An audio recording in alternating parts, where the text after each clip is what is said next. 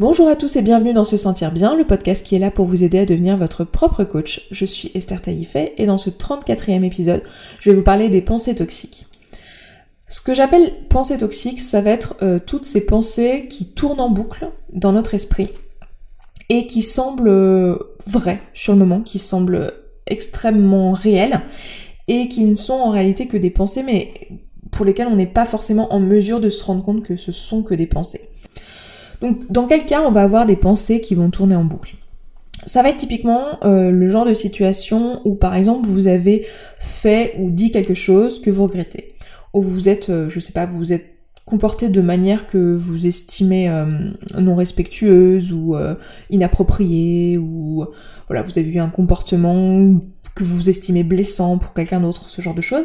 Et euh, vous rentrez chez vous et vous vous repassez la scène en boucle dans votre tête. Et là, vous avez des pensées en boucle qui circulent et dans votre tête, c'est euh, j'aurais pas dû faire ça, mais comment j'ai pu faire ça, mais je regrette tellement d'avoir fait ça, mais pourquoi j'ai pu faire ça, mais je devrais m'excuser, euh, j'espère qu'elle va comprendre, non mais si je m'excuse c'est encore pire, et voilà. Et on a des pensées comme ça et on n'en sort pas. Et on a ce piège en fait qui peut durer des heures, des jours, où on va être complètement bloqué dans nos pensées. L'autre cas où on peut avoir des pensées toxiques et qui vont nous, nous piéger, ça va être euh, typiquement les situations, alors en général du coup ça ne dure pas dans le temps, mais ça va être les situations où par exemple vous allez avoir euh, quelque chose qui vous fait peur que vous devez faire, un examen, une, euh, une présentation en public, ce genre de choses, ou dans les jours ou les heures qui précèdent, vous allez vous passer en, boucle en tête le pire des scénarios possibles.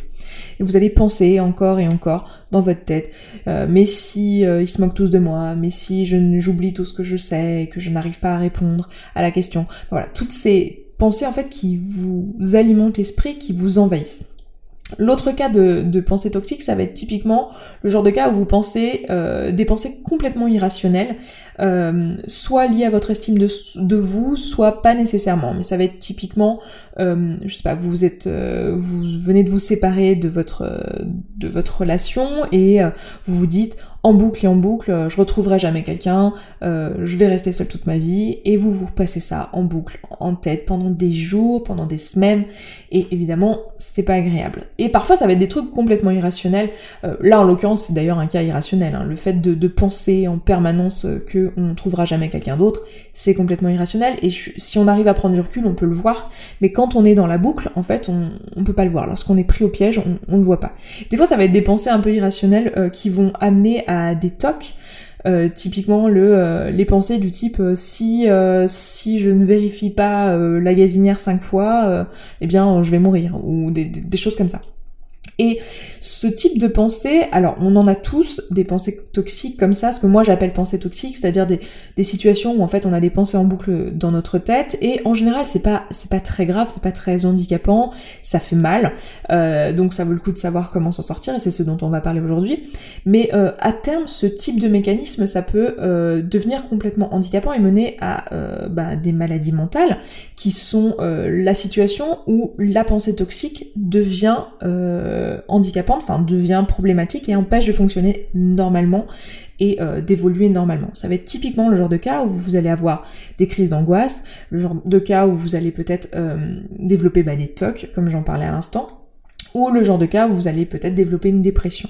Ça va être typiquement des situations où en fait c'est parti d'une pensée en boucle, d'une pensée toxique qui est restée là et euh, qui a fini par euh, vraiment envahir tout notre état euh, mental euh, qui a pris vraiment toute la place dans notre esprit. Donc c'est pour ça que pour moi c'est pas quelque chose à prendre à la légère, je pense que c'est quelque chose dont il faut être conscient et euh, régulièrement se poser la question voilà de, reconnaître ces pensées toxiques qu'on se passe en boucle dans notre tête et faire un petit peu le nettoyage. Vous savez c'est un peu le fait de... c'est un peu comme prendre soin de sa santé mentale et de se dire bon bah je vais pas attendre d'avoir un, cancer, enfin on le fait pour le pour la santé physique, hein. on se dit voilà je vais pas attendre d'avoir un, cancer du côlon pour m'inquiéter de mon alimentation, je vais le faire dès maintenant, je vais m'assurer de manger euh, des aliments qui sont bons pour moi. Et bien là c'est un peu la même chose, on va pas attendre, non pas que euh, ça marche euh, comme ça pour le psyché, le psyché c'est très imagé ce que je dis là, c'est un peu plus compliqué que ça, mais Disons que c'est une bonne hygiène de vie mentale, si je peux dire ça comme ça, que de se poser cette question-là et de se dire bon bah je m'inquiète de ma santé mentale constamment, c'est-à-dire que j'attends pas d'être malade. Donc là notre but ça va être de se dire de prêter attention à notre santé mentale et de se dire tiens euh, je peux juste prendre soin de ma santé mentale et remarquer euh, des moments où je vais avoir des pensées toxiques euh, et que je peux remarquer et pour lesquels je peux faire quelque chose. Et c'est ce quelque chose dont je vais vous parler ici. Donc pour moi, les pensées toxiques, j'aime bien les comparer à un labyrinthe. Imaginez que vos pensées habituelles, les pensées que vous avez normalement, ce sont en fait des, une route, un chemin que vous avez dans votre vie qui vous emmène d'un point A à un point B. Et euh, vous êtes constamment sur cette route, donc cette route est toute droite, parfois il y a des. Parfois il y a, besoin de faire euh, un, ovale, ou parfois il y a besoin de prendre une première à droite, ou ce genre de choses. Parfois, voilà, il y a des angles, il y a des tournants, il y a tout un tas de choses sur cette route. Mais en tout cas, cette route, il n'y a qu'un chemin, euh, il n'y a qu'une direction, et c'est le fil de vos pensées.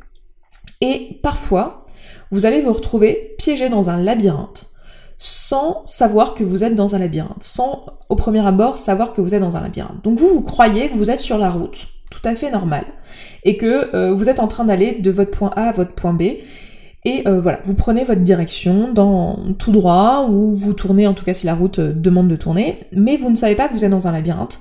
Du coup, vous ne comprenez pas que vous n'allez jamais arriver à votre point B, parce que vous êtes dans un labyrinthe et qu'il va falloir en sortir et il va falloir se rendre compte qu'on est dans un labyrinthe et en sortir. Quelle est la meilleure stratégie à adopter dans ce cas-là si on, se, si on est dans un labyrinthe? Donc déjà, il faut régulièrement se poser la question, si on est sur cette route, tiens, est-ce que je serais pas dans un labyrinthe? Est-ce qu'il y a parce que j'ai pas de panneau, j'ai rien qui m'indique que je rentre dans un labyrinthe. Donc il faut que moi-même je me pose régulièrement la question et que je prenne de, de la hauteur, que je prenne du recul et que j'oublie pas de me repérer, de regarder euh, de regarder ma boussole si j'ai une boussole ou de regarder mon Google Maps, si on est quelqu'un de moderne. En gros, on faut faire euh, un petit peu un état des lieux régulièrement. Ça, ça va être typiquement euh, les exercices que je vous propose quand on fait un flot de pensée, lorsqu'on euh, fait de la méditation. Ça va être des, exercices qui vont nous permettre de faire ça, de faire cet état des lieux, de, de prendre de la hauteur, de prendre du recul et de regarder ce qui se passe dans notre tête et de pouvoir reconnaître qu'il y a des pensées qui sont complètement irrationnelles, ou qu'il y a des pensées qui tournent en boucle en ce moment dans notre esprit et qui n'ont pas de raison d'être là, qui ne sont pas des pensées auxquelles on, croit, et qui sont peut-être des pensées qui génèrent chez nous des, émotions désagréables et qui sont euh, en fait euh, inutiles pour l'instant et qui surtout sont euh, toxiques dans le sens où elles sont en boucle dans notre esprit et qu'elles elles nous bloquent pour la suite. Donc, première chose à faire, c'est euh, de se demander si on est dans un labyrinthe, de regarder si on est dans un labyrinthe et euh, de prendre la hauteur. Euh, la deuxième étape, ça va être de vraiment, si on a remarqué qu'on est dans un labyrinthe, ça va être de regarder ce labyrinthe de plus, de plus haut, sans essayer tout de suite d'en sortir. Parce que si on se dit, je suis dans un labyrinthe, oulala, il faut vite que j'en sorte, et qu'on se met à courir dans le labyrinthe, on va pas être plus avancé, on va juste s'épuiser. Donc notre objectif, ça va pas être de se dire « Ouh là là, j'ai une pensée qui va pas du tout, il faut absolument que je la rejette le plus vite possible, que j'arrête de penser cette pensée parce qu'elle est en boucle dans ma tête, elle me dessert. Parce que si on fait ça, c'est comme courir dans un labyrinthe, ça ne sert strictement à rien. Ce qu'il faut, c'est se dire « Tiens, quel est ce labyrinthe? Comment je peux le résoudre? Et pour ça, il va falloir trouver un moyen ingénieux de prendre de la hauteur et de réussir d'envoyer notre smartphone dans les airs pour prendre une photo du labyrinthe vu d'en haut pour qu'on puisse élaborer une stratégie. Et comment on fait pour prendre une photo du labyrinthe vue d'en haut Eh bien, on utilise les outils que je vous propose depuis le début ici dans, ce podcast, c'est-à-dire typiquement faire des flots de pensée, le faire euh, régulièrement et se poser la question de, du lien entre nos pensées et nos actions et, nos résultats et d'utiliser le modèle de Brooke Castillo typiquement ou d'autres outils si on le souhaite, mais moi je trouve que cet outil est très bien, c'est celui-là que je vous enseigne sur, euh, sur ce podcast. Donc le flot de pensée va vraiment nous servir à plusieurs choses ici. Il va nous permettre de juste être en alerte et se dire tiens tiens il se passe quelque chose. La méditation fait ça également.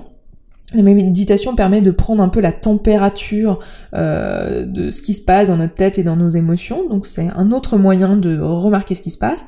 Et le flot de pensée va en plus nous permettre d'analyser les pensées euh, qui sont en train de se passer dans notre esprit, du coup de, faire un peu une photo du labyrinthe euh, vu du ciel pour pouvoir élaborer une stratégie. Et ensuite, la dernière étape, c'est qu'il va nous falloir résoudre le labyrinthe pour trouver la sortie.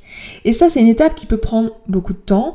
Euh, alors si on est dans un énorme labyrinthe qui a grossi avec le temps et qu'on est, on est tout seul face à ça, ça vaut le coup de se faire aider et de typiquement euh, aller voir un, psychologue ou un psychiatre qui va nous aider dans cette tâche. Si c'est pas le cas, si c'est simplement que euh, on, je sais pas, on, on a dit quelque chose de pas cool euh, hier euh, face à notre patron et que ce soir on se sent mal et qu'on pense en, perpétuellement qu'on n'aurait pas dû faire ça et qu'on est en train de se blâmer, euh, on n'aura peut-être pas besoin d'aller voir un psychologue, on peut simplement faire ce travail-là tout seul et essayer de trouver la sortie du labyrinthe tout seul. Et pour faire ça, il va falloir qu'on se pose des questions. Il va falloir qu'on, en fait, on, cherche la stratégie, qu'on cherche un peu à voir ce qui se passe. Alors, chaque labyrinthe sera différent, mais la méthode employée est toujours un peu la même. Donc, faut déjà se demander pourquoi on est en train de penser cette pensée qui nous dessert. Pourquoi on est en train de penser j'aurais pas dû faire ça, je suis nul, euh, ou euh, pourquoi on est en train d'avoir une pensée complètement irrationnelle vis-à-vis de nous-mêmes Qu'est-ce qui se passe? Alors je dis pas que si vous êtes en plein milieu d'une crise d'angoisse, vous allez pouvoir faire ça tout de suite. Ça se fera rétrospectivement. Et euh, je pense que dans le cas de où vous êtes dans une situation où vous avez des crises d'angoisse, ça vaut le coup de se faire aider sur les pensées et sur ce travail-là par un professionnel. Mais disons que faudra se poser la question du pourquoi. Parce qu'il n'y a pas de pensée qu'on a dans notre esprit qui ne servent à rien. C'est-à-dire que il y a une raison qui, euh, fait que euh, vous pensez ça comme ça.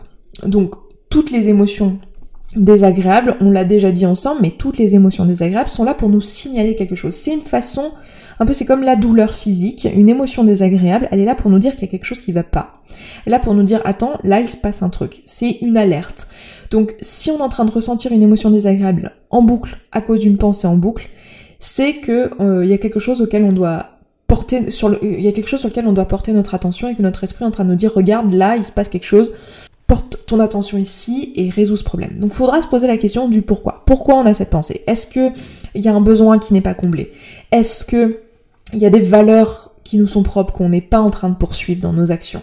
Est-ce qu'il y a quelque chose qu'on peut faire euh, qui, qui n'est pas mis en place pour l'instant et qui nous manque?